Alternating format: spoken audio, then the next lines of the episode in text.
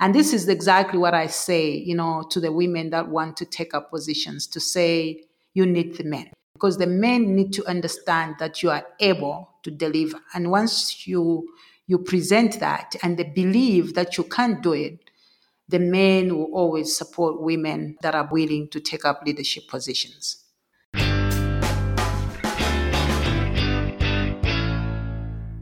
Welcome, chess lovers. This is episode 4 of the FIDE Chess Podcast, presented by the FIDE Women's Commission. 2022 is the year of women in chess, and that is why we are presenting female personalities from around the world. My name is Michael Busse. I am the host of the German chess podcast Schachgeflüster. Together with FIDE and the Chessboards Association, we produce this podcast series. You might be used to Lily Hahn as an interviewer. At the moment, she's busy with her university studies, so this is why I am jumping in. To my guest, most of you probably know the movie Queen of Katwe, where the amazing story of an African girl, a chess girl, is narrated. My today's guest also has a great story to tell. She comes from Lilongwe, which is situated in Malawi, Africa and that is why she has been called the Queen of Lilongwe. she holds an MBA degree from Indira Gandhi University in India. She's a chess player, of course, a trainer and arbiter. And most interesting, she's the president of the Chess Federation of Malawi, Africa. A warm welcome, Susan Namangale. How are you doing, Susan? Hello, Michael. Good, thank you. How are you? Yeah, I'm fine. Um, a little bit nervous because it's my first interview in English, but uh, I hope we will manage together. I hope so too. Thank you for uh, taking the time. I, I really appreciate it. Before we jump into chess and into your background, do you mind telling us a little bit about Malawi as a country in, in terms of nature, culture, social situation, and so on? All right, Michael. Yeah, so I'm proud to come from Malawi. Malawi is called the warm heart of Africa because it is a nice, warm, and friendly country and it is very safe. I don't know if you know, but Malawi is landlocked, but it's got very fresh waters um, um, and it's got the lake, which is the ninth, the ninth largest lake in the world. We have the sunny beaches of the lake, which are very golden and you would love to dive into the, the clear water. Malawi has a rich culture and has um, Lilongwe as its capital, uh, which has a very relaxed, you know, um, vibe, and you would love to visit Lilongwe one day. Uh, the people of Malawi are very, very, very friendly, and Malawi um, is one peaceful country and has never been um, um, in a civil war of any sort. So, yeah, Malawi is a very beautiful country. All right. So, let's move on to your chess background. I read a little story that involves you spending your pocket money for school chess. Could you please uh, tell us more about this story and uh, how everything began for you, chess wise? Oh, great. Um, I'm glad that you, you know that bit of a story. So that takes me back to over over 20 years ago, like probably over 30 years ago, when I was a little girl. It was actually my sister that introduced me to chess. So one day she came from, you know, from school while I was in the village and brought a chessboard. And so at that time, I didn't know how to play chess. She introduced me to how the pieces move. And then that's it. And then from there, I was now, you know, selected to the to the high school, and at that high school, I was now, you know, um, surprised to find that there was a chess club, and at that time, there were only um, five girls that were playing chess with one patron, and there was only one chessboard. And so that's the time when I said we all have to play chess. At that time, we were eight of us playing chess. And then I had my pocket money and I decided that I'll use it to, to buy two more chess boards. And that's how we started our chess club, and our chess club started growing, I think, from there. And that's how um, we became very competitive, you know, at that level. That's a nice story uh, because, I mean, in, in life as well as in chess, you, you sometimes have to sacrifice something for to bring society forward. And I think that's what motivates you as well. So let's jump ahead a few years. I already mentioned that you spent some time in India, which is uh, a chess country, of course. They have uh, Vishy Anand and also Humpy Koneru as a world class female player. Did you have any chance to experience chess during your stay in India? Oh, by the way, I didn't stay in India during my studies. So uh, my study was coordinated by the University of Malawi with the Indira Gandhi University. So oh, okay. we did Yes, so it was a teleconferencing, um, and and then the, the, the lecturers used to come at the university, and so that's how it was done. It was a Pan African, it was a Pan African initiative. And I'm looking forward to going to India during the Olympiad. Yeah, that would have been my next question. So the chess Olympiad will be held in India. Do you have plans to to travel there with uh, the Malawian national team? Yes, of course. In fact, um, last weekend we've just done our selection for our team. Um, and so we are ready right now, you know, um, to be part of the Olympiad, to, to, be part of the Olympiad world. So we're looking forward. Um, as you know, with COVID, it's been it's been all these years without you know players participating in a in a big event, and so all the players are looking forward, and we are hoping that we will be able to participate in the in the 44th World Olympiad. Yeah, I hope so. But of course, you're not only a chess official, but a chess player yourself. And I heard that uh, you are a uh, 2019 national women's champion and that you participated in the national championship a few days ago. So, how is your chess going these days? Well, my my chess is very it's it's actually not easy to play to play chess and then to administrate. In fact, what happened was I think tw- over 12 years ago when I got into uh, the demands of you know uh, family life and the demands of career, I decided that I would just be administrating, and so I stopped playing for a while for almost 10 years.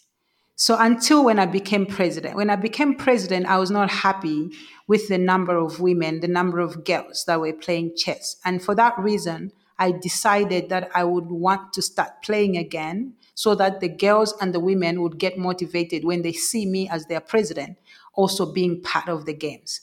And so the 2019 National Championship was my first um, uh, competition after after 12 years.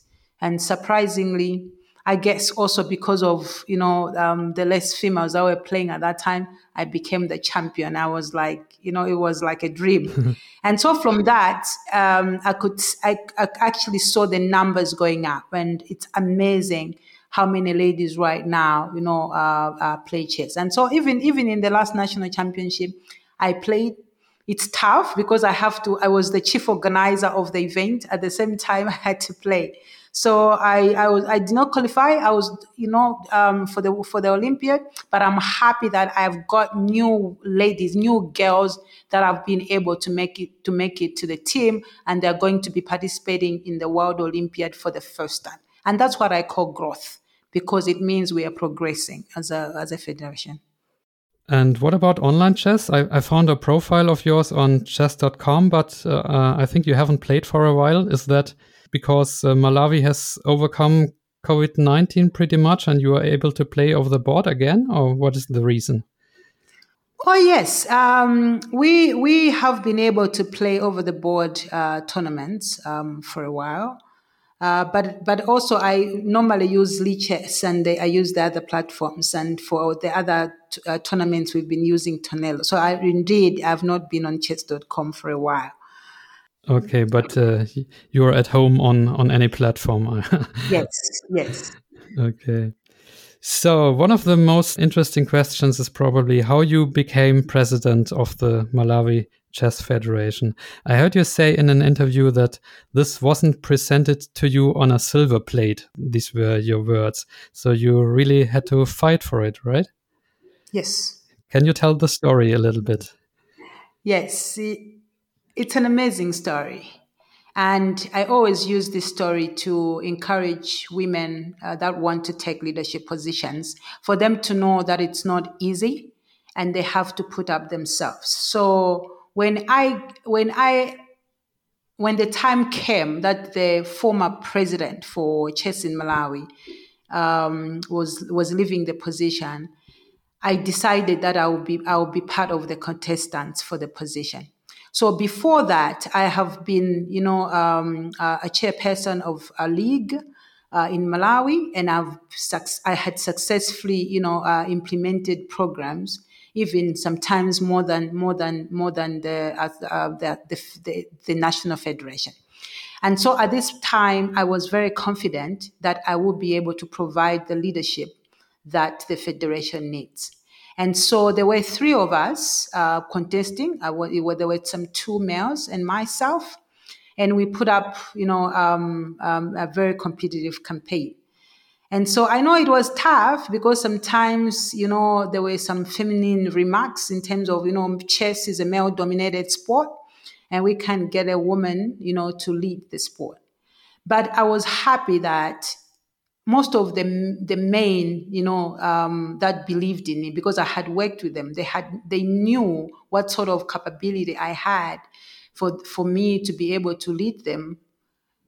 They gave me the vote, and I was able to put through, and I, that's how I won, and that's how I won the election. So it was great that it was still because out of you know the the people or the members that voted, most of them were still men. And this is exactly what I say, you know, to the women that want to take up positions to say you need the men. If you if you if you need if you want to, you know, progress, you need the support of the men because the men need to understand that you are able to deliver. And once you you present that and they believe that you can do it, the men will always support women that are, are willing to take up leadership positions.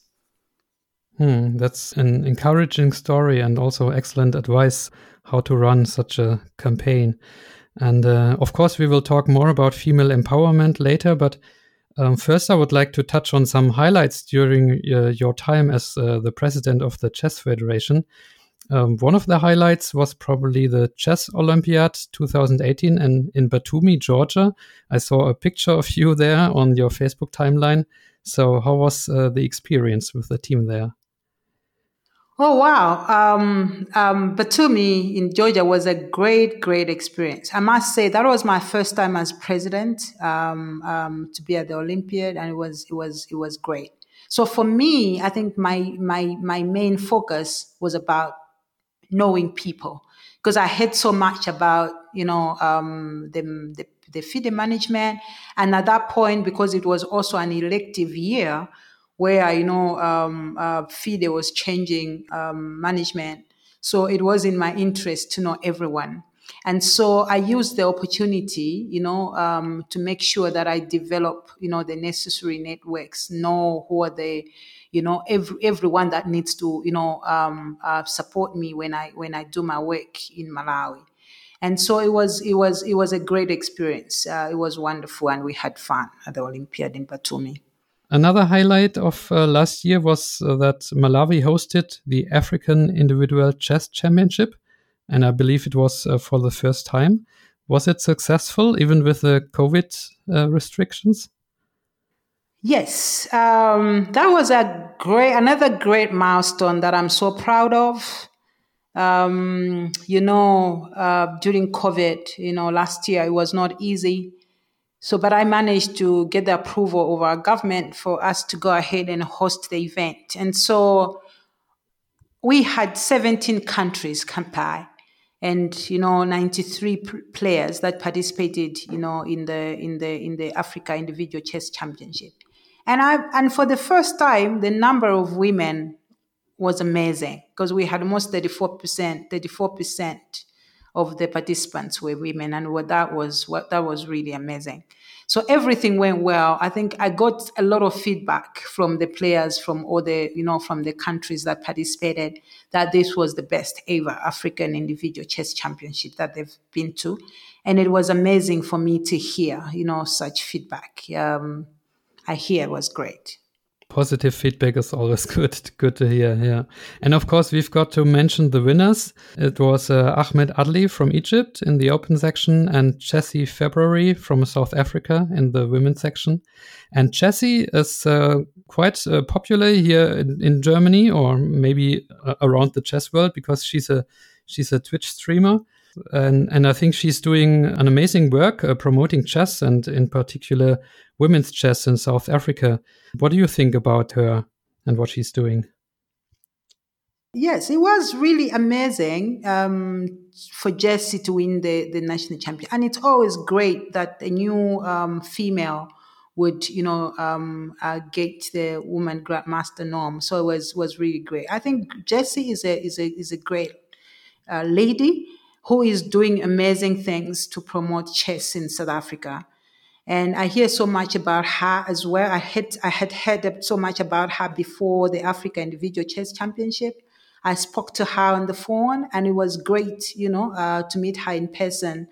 And I, I, I saw the the level um, uh, of of her of her chess skill and how she was playing, and I I was not surprised that she was she was the champion, and I, I, I keep wishing her well, and I and I know that she's she continues to inspire the girls, you know, uh, in South Africa, and because South Africa is one of the countries that's also doing well in terms of promoting, you know, chess, especially amongst the girls and the yeah, and we need these female players to to promote chess and inspire uh, more girls uh, to play it. Exactly. Another interview of yours I read, uh, which was taken in 2018. At that time, you were asked for your plans for the chess uh, presidency of uh, Malawi. And uh, one thing you said was, I plan to ensure that chess is played in all schools in Malawi. So um, I know it's tough to get chess into schools because there is often a lack of chess teachers and sometimes also um, problems with uh, with money and funding. So, uh, how successful were you in bringing chess to schools in Malawi? Yes, uh, that was that was indeed one of my promises that I made that we need ch- chess to as many schools in Malawi. W- why I said that was because, like, for me to learn chess, for me to be what I was was because of school, because I learned chess in school. And so I thought every child needs to have the privilege of learning, learning chess in school. And so I would say that this is this this has is going on very well. Of course, it's constrained because we need the support of gov- our government as well for us to take you know chess to schools. However, I think with the, with the support that we've been having so far, support of FIDE and support of other partners, we have been able to, you know, take chess to as many schools. And for us, we've even been going to rural areas to hard to reach areas where you know uh, chess is now being played. So we have been training patrons in schools, putting them together and training them, and for them to be able to teach chess basics um, in school. I know the challenge comes when you know most of the schools do not have the equipment in terms of chess boards. Uh, but we have also tried, you know, to um, to distribute chessboards to you know to schools. Of course, the numbers are not like so much, but we keep trying, and and so it's it's a great story to know that I think in the I think before 2018 we had less than you know uh, um, uh, less than 50 kids you know um, playing in national like you know uh, schools events but right now, we can put together over 500 kids, you know, uh, playing chess. And we have like over 100 now schools and, and chess clubs uh, in schools that are playing chess. And so we see that there is progress, but there's still, you know, opportunity and there's still potential that we can reach out to as many schools uh, as possible. And right now, um, we engaging, we continue engaging with the mini, our Ministry of Education, you know, um, lobbying for them, you know, to realize that chess is a is not just a game; it's it is a tool for education. And we are lobbying with our government, with our Ministry of Education, that they should consider using chess as a tool um, for education and also, you know, to change the um, uh, the mindset so that Malawi can develop, you know, uh, great uh, leaders of tomorrow. So the government knows about the, the positive impact of chess. I mean, like uh, improving uh, skills on on concentration and so on. Do you have people in in the in the government who uh, believe in this, who know about this positive yes. impact of chess? Yes, so so the positive the positive impact of chess is not. In in fact, I know um, um, a lot of you know senior people, some senior people in government that play chess and they know the impact, you know, of having chess, you know, in school, having chess uh, as, as part of, you know, uh, ed- education. And so even even when we had uh, the national uh, chess championship, I had, you know, um, the Malawi National Sports Council, you know, chairman who represented government say that it would be great to have chess in schools because chess is actually not very expensive game. We government can afford to have chess in all the schools because all you need is a chessboard and chess pieces. You know, then someone is able to play chess. So they know, and and and also I think our efforts have been recognized um, in twenty in 20, um, 2018 and twenty nineteen. We were awarded. So uh, we our chess in school programs was awarded you know, as the as the best um, um, sport in school program that we are doing. We we're doing a lot in terms of taking sport, you know, to the grassroots. And then I was I was also awarded as the best sports administrator, mainly because of the activities that we do incorporating, you know, the children in schools and you know um, training patrons in schools and all the other things that we've been doing as Malawi. Wow, this sounds like a successful story. So, congratulations on that. But back to your presidency, um, this year is an election year for chess in Malawi. And I was really surprised to read that you decided not to contest for a second term as the head of the association. So, uh, why is that? Well, that's that's a difficult question, Michael. yeah, but but that's a decision that I thought. I think when I took over, when I when I took over as president, I think I made it clear at the beginning that my intention was to improve the way we do things, put up you know um, systems in place, and you know the things that I said I want to be to be part of the change. And so I think from there, um, I, have got plans in terms of I want to focus mainly on, on, on development, so sport development, taking chess to the grassroots. I have my um, academy, uh, my chess academy that I initiated. So I want to grow it and I want to be using it to reach out, you know, to you know some vulnerable children uh, in the in the hard to reach areas. So I want to go to uh, the juveniles, the juveniles, and the orphan, orphans, you know, um, and then all the social projects that I want to to do with my my academy. But on top of that, I, st- I, was, I still plan to be in the in the in the chess administration because I'm planning to stand on the zone. So the zone uh, 4.5 is for 10 countries. So I have declared my interest already to contest at that level. Ah, okay. So I think that's how. So I will still be supporting uh, the Malawi Federation in terms of you know providing the guidance, and I, have been doing this even before, even with the previous uh, president. I will used to provide support um, um, for the running of the of the federation, and I will continue even when I'm not president. I will still continue providing the necessary support for the association to keep growing and then also providing the support. You know, if if if I manage to get the zonal presidency, I will be able, you know, to still continue, you know, in chess administration, but in another capacity. Okay, but that's good to hear. So you will be around the chess world. So Susan, let's let's talk a little bit more about female empowerment and uh, bringing more women into chess. Uh, first of all, let's have a look at the numbers. How big is the, the gender gap in, in Africa chess wise? So, how many percent of uh, registered players or maybe titled players uh, are female? Yeah, so the the gender gap is quite big. It's actually um, uh, very wide. Uh, the overall participation rate um, for women uh, continues to be low and that that's why you know we keep advocating, um, and that's why even this year is is um, designated as the women, the women in chess year.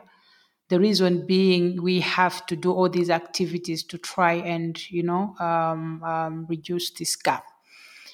Um, So at all levels, we see that the numbers of women uh, that participate could be in administration, could be in you know um, even in in some technical you know positions like a like um, arbitration, and the numbers are quite small at all those levels. And um, also, for example, I think the whole of Africa, we only have, I think it's five uh, women grandmasters. I'm sure we can do more uh, in terms of uh, in terms of those numbers. And only almost 20% of all the total registered players in Africa, only 20% are, are female.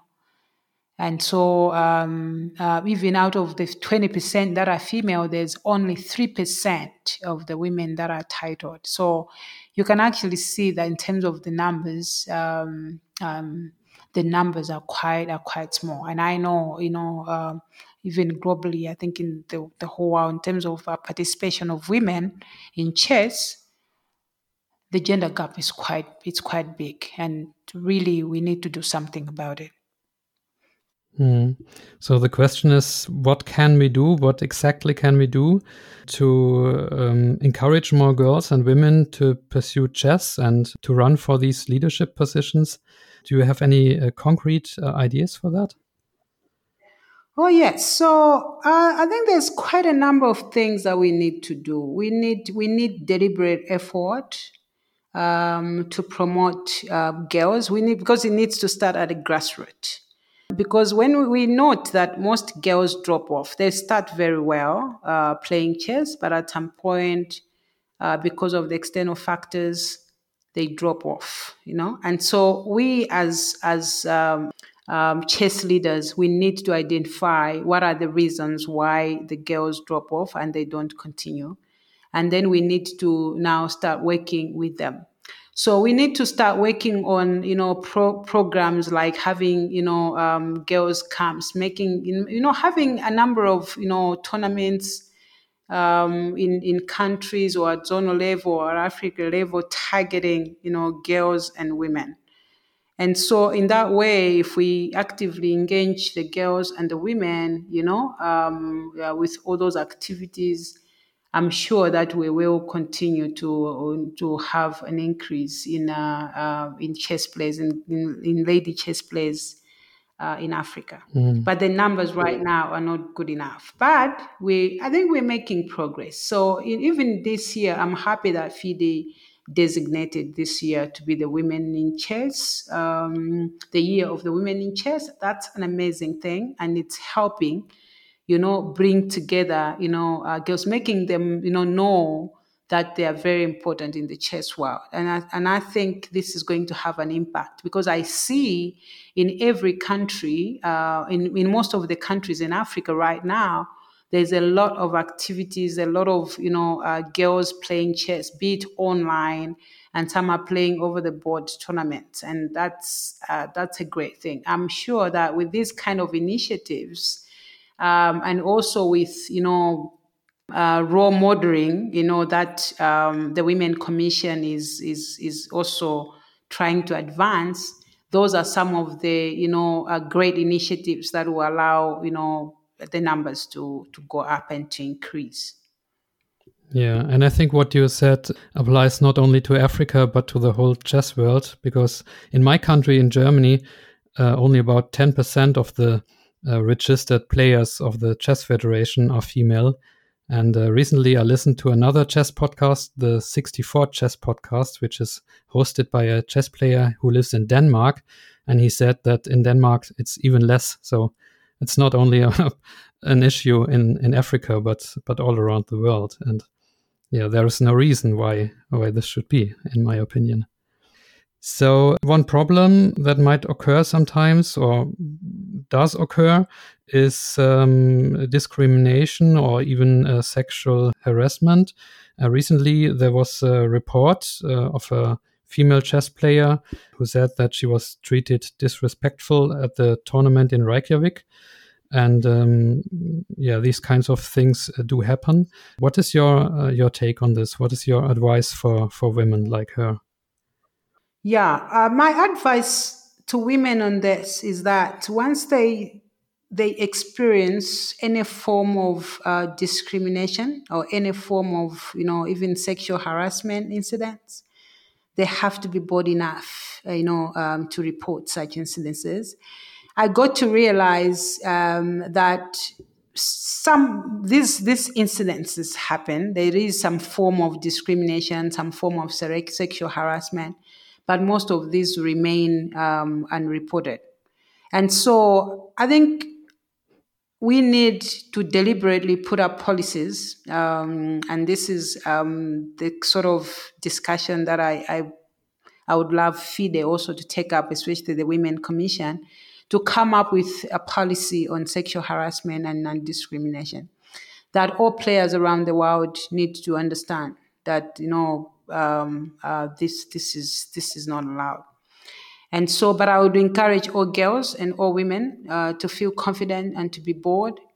And that if they, they experience any form of um, discrimination or sexual harassment, that has to be reported and it's totally unacceptable. Yeah, I agree. And I do believe there is also a lot of, yeah, maybe unintentional discrimination, like disrespectful comments. For example, when people say, How can you lose to a girl? or um, you were you were lucky that you won against me and and so on. So we we really have to pay attention to to what we say i think. Yeah like for example like i told you like i told you when i was campaigning for presidency there were remarks like chess is not for women. Um, how can a woman lead chess so but as women we have to rise above that you know above you know um, uh, that kind of discrimination and just prove that you're not this is wrong and you still stand by your principles and you make it happen. And the good thing is it's not it's not all men that discriminate. So there would be like just few one or two that would do that. And it makes it look like it's it's the men that are it's all the men that do that. But no. So and this can also be either way because the way you know discrimination or sexual harassment can be either way but so and that's why we you know we we need to educate we need to encourage that you know um, uh, the chess community needs to know that these uh, these sort of things, these sort of behaviors are not acceptable in in the chess world.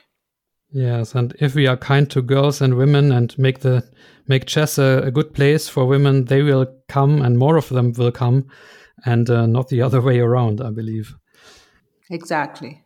Okay. Um, you have another role. I believe that you are also a member of the FIDE Commission for Women's Chess. Is that true?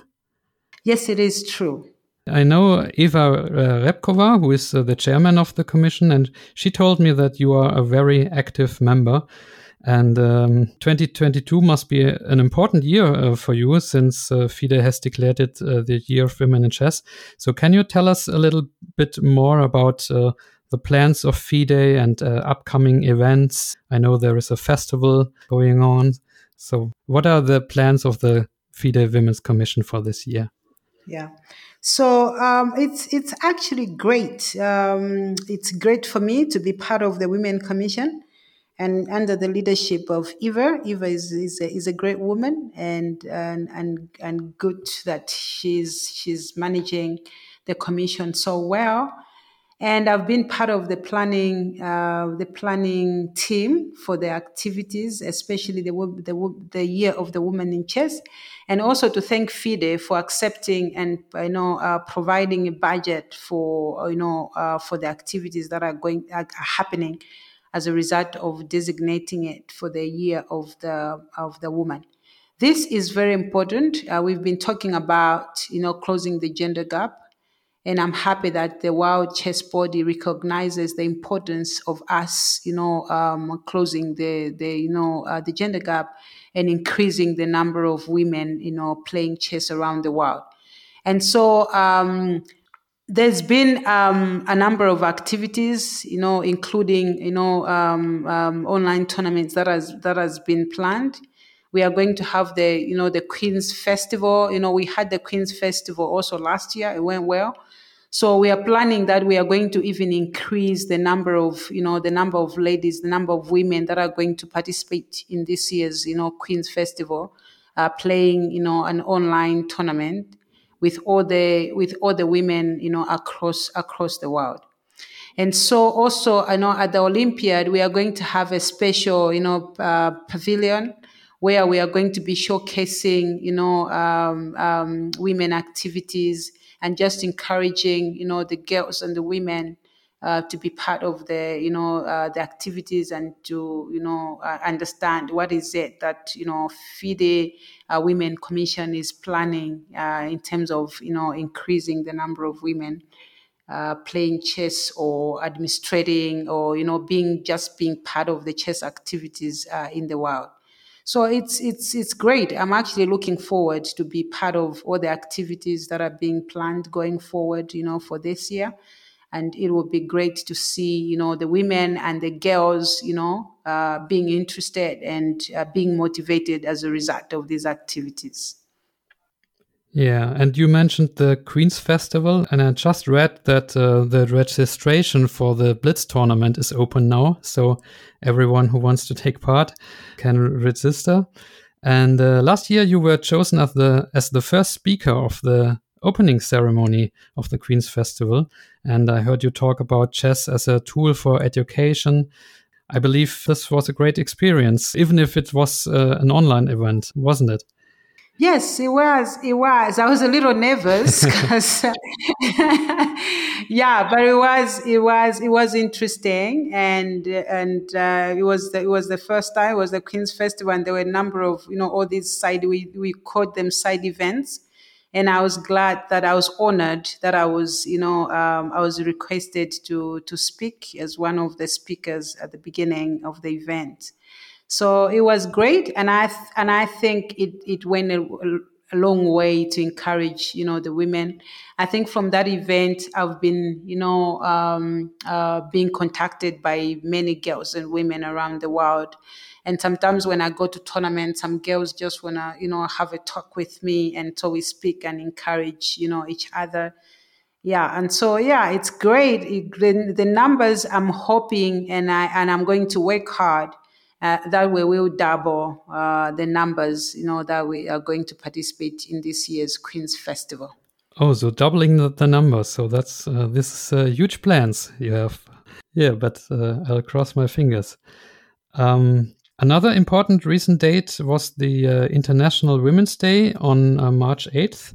And the United Nations had a motto for this day, which was break the bias, which basically means like we should overcome the prejudices against women. What was your role on, on that uh, special day? Well, um, I didn't have a special role, but I think for for me as a woman and for you know recognizing the importance of the day and the theme breaking the bias i made sure that i was part of the activities that had been planned to celebrate uh, the international women's day uh, and the theme uh, that was that was put across. And so I had in the month of March, I had participated in a number of activities, including, you know, um, uh, the Africa Union Sports Council um, uh, International Women's Day conference seminar, which took place, and I was part of the, the participants for that. And also, I was honored because I was requested, you know, to to to to be a speaker at the celebrations for International Women's Day for, for Malawi. And I know the government, the, the Malawi Sports Council did a short video of which, you know, I was also being featured in that video. So it was, it was great to be part of that event. And um, it, it actually showed that even, even governments across the world um, are, doing, are doing their part in terms of you know uh, breaking the bias and just making sure that the women and the girls um, are part of sports in general. And in our case they're part of the chess world and the numbers should increase going forward. All right. So the next topic i would like to touch is chess in africa in, in general. So going beyond malawi and uh, I've come across some names of some African chess personalities, and I wonder if you had any personal encounters. So first of all, in the in the introduction, I mentioned the Queen of Katwe. Of course, she's a real person uh, named uh, Phiona Mutesi from Uganda. And um, yeah, my question would be: Have you ever met her? Have you have you got in touch uh, with her? Well, I've I've known Phiona Vich. I've I've, I've spoken to Phiona Vichery, um, but not face to face. But you know about her story. I know about her story very well, and uh, she's a phenomenal girl um, from a very humble background. And we use her story to encourage the girls, you know, um, in our chess communities, you know, across across Africa. You know that chess can be used as a tool to empower them and you know um, to transform their lives and you know just the path that Phiona you know uh, uh, went through that it's possible for uh, for every girl that's interested to be part of chess. Yeah, another personality I would like to ask you about is Tunde Onakoya from Nigeria. He's the founder of a project called Chess in Slums.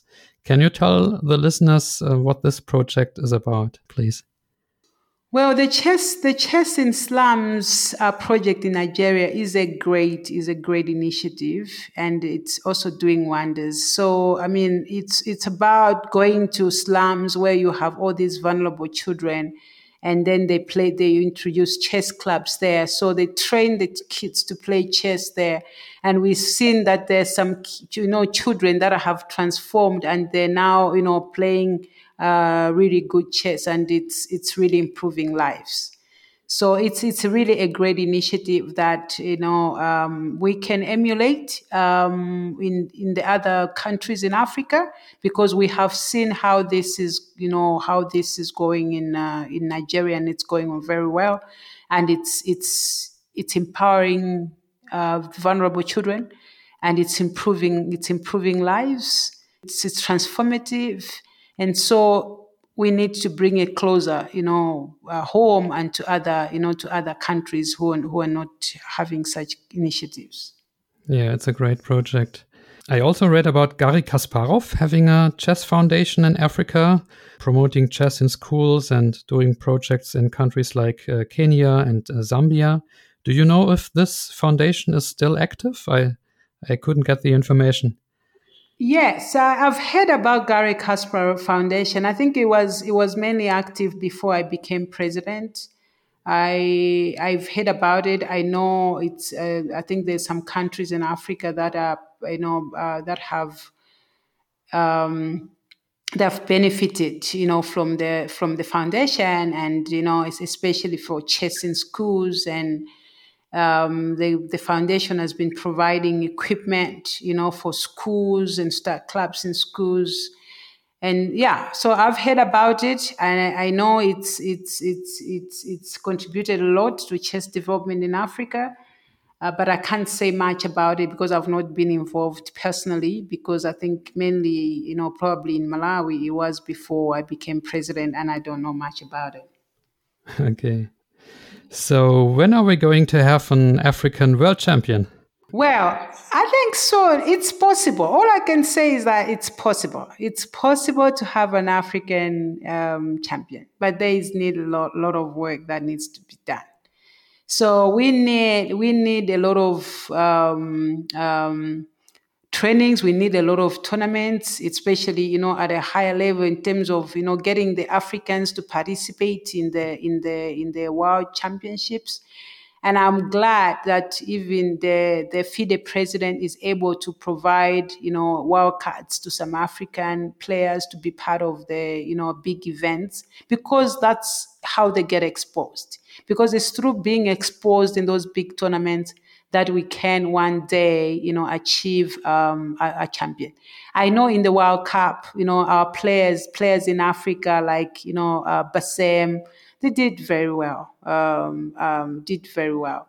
Um, so we still had, you know, uh, participation in there, and our players did well, and they still have potential uh, to do well. And we're just hoping that one day we will have a, an Africa champion.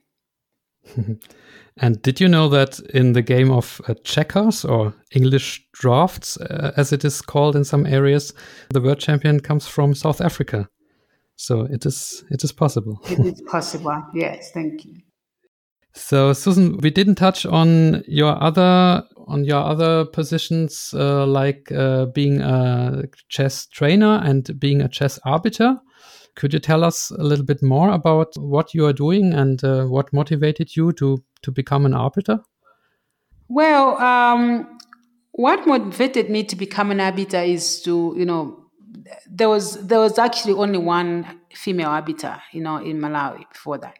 But also when I became president, I decided because I need to be on top of almost everything, you know, know what what what happens even in arbitration and all that.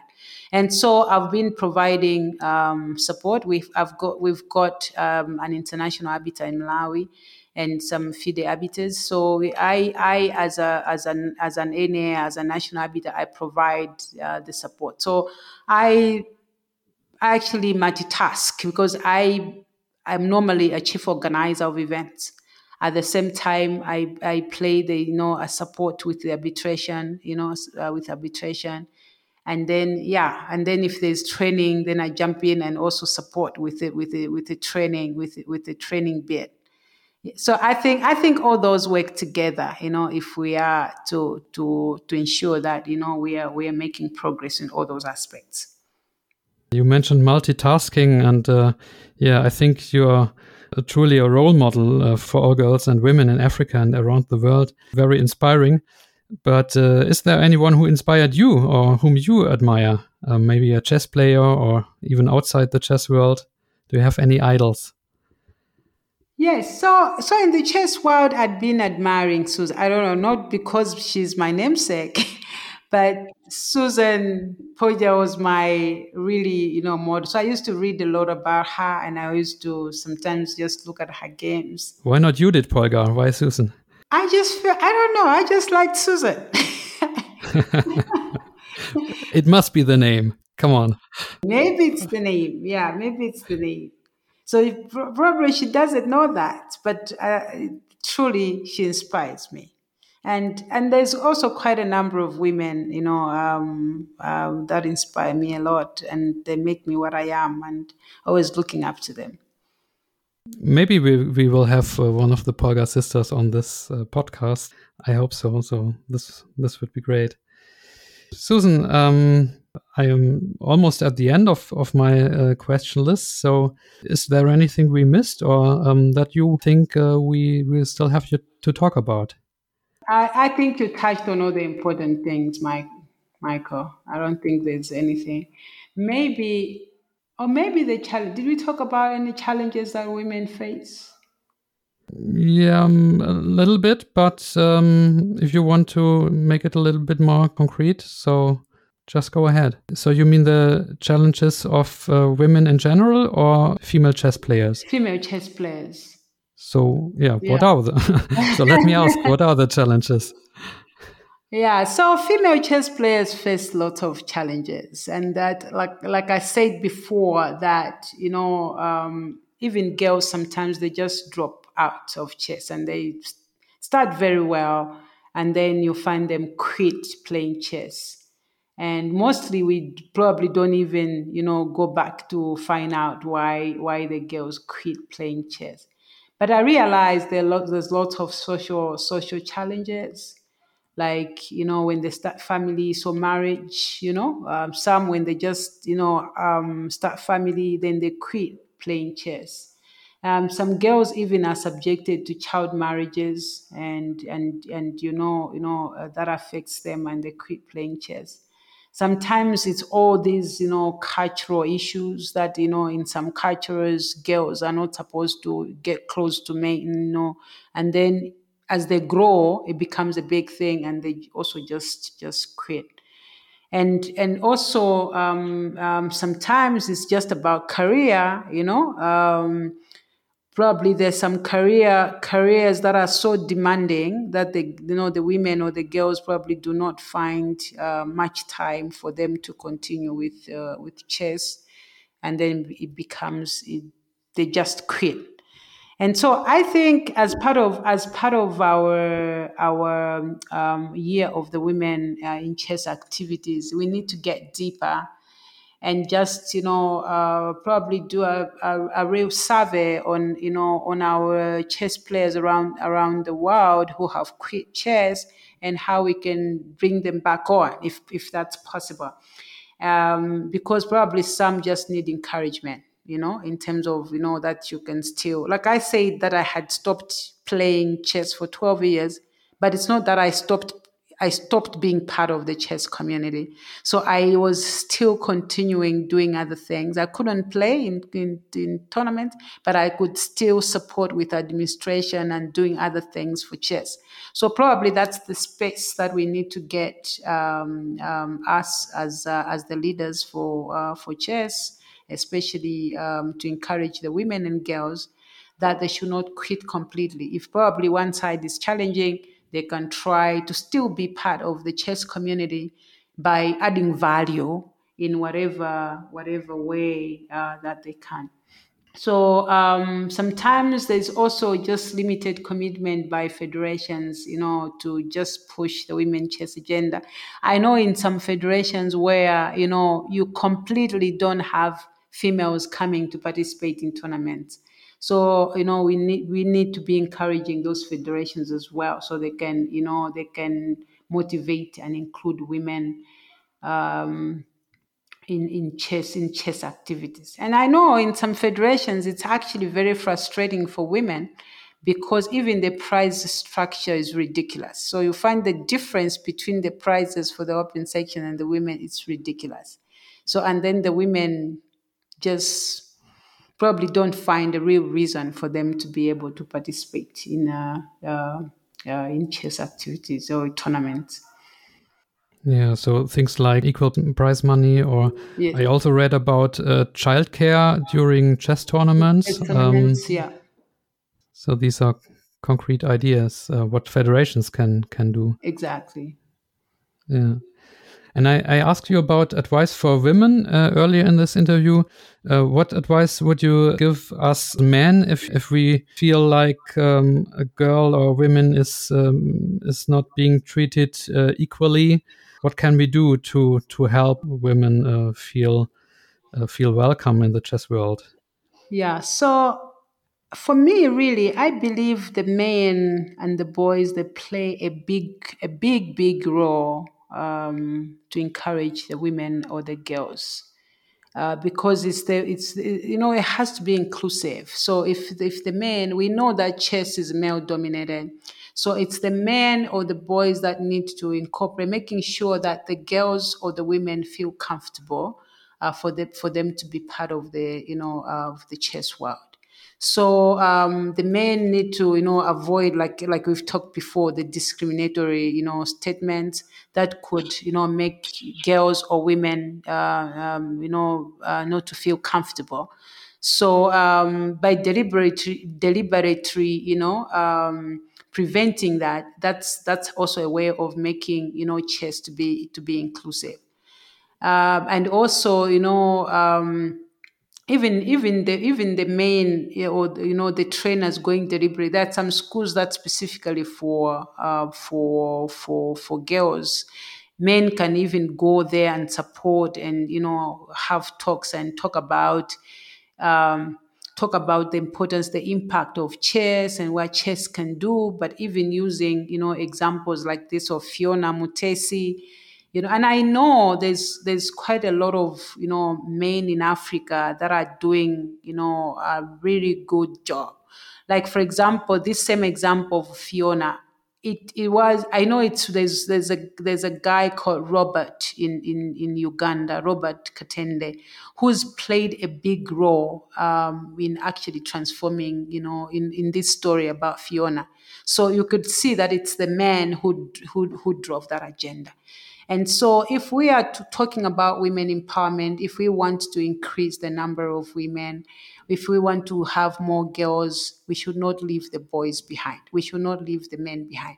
We need to involve the men um, in all the activities that we do in order to empower. And I'm so happy that it's you, Michael, doing this interview because that's part of you know that's part of your your um, uh, being part of the women activities. And so that's a great thing.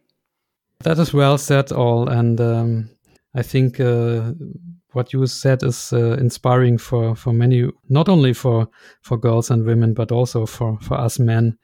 I think the love for chess connects us all, female or male or, or whatever genders uh, we have.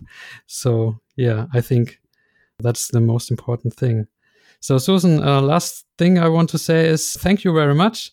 You have an inspiring story and um, you bring chess forward, and you you taught us that uh, women need to stand up and take up the challenge, and also that um, men have a have an important role uh, in female empowerment. And uh, I think it was an interesting interview. I hope it it was uh, some fun for you. So thank you and. Uh, are you going to play a game of chess tonight, or is it uh, the end of your chess day now? It's actually not the end of my chess day. I actually have a meeting, um, has just started now. I'll be joining in. It's the um, annual extraordinary general meeting for the Africa Chess Confederation, of which I'm, I'm, I'm supposed to be part. So from here, I'll jump into that meeting for the next hour. That says all about your love for chess. So thank you again, Susan. And uh, I wish you all success and uh, have a good evening. Bye. Thank you, Michael.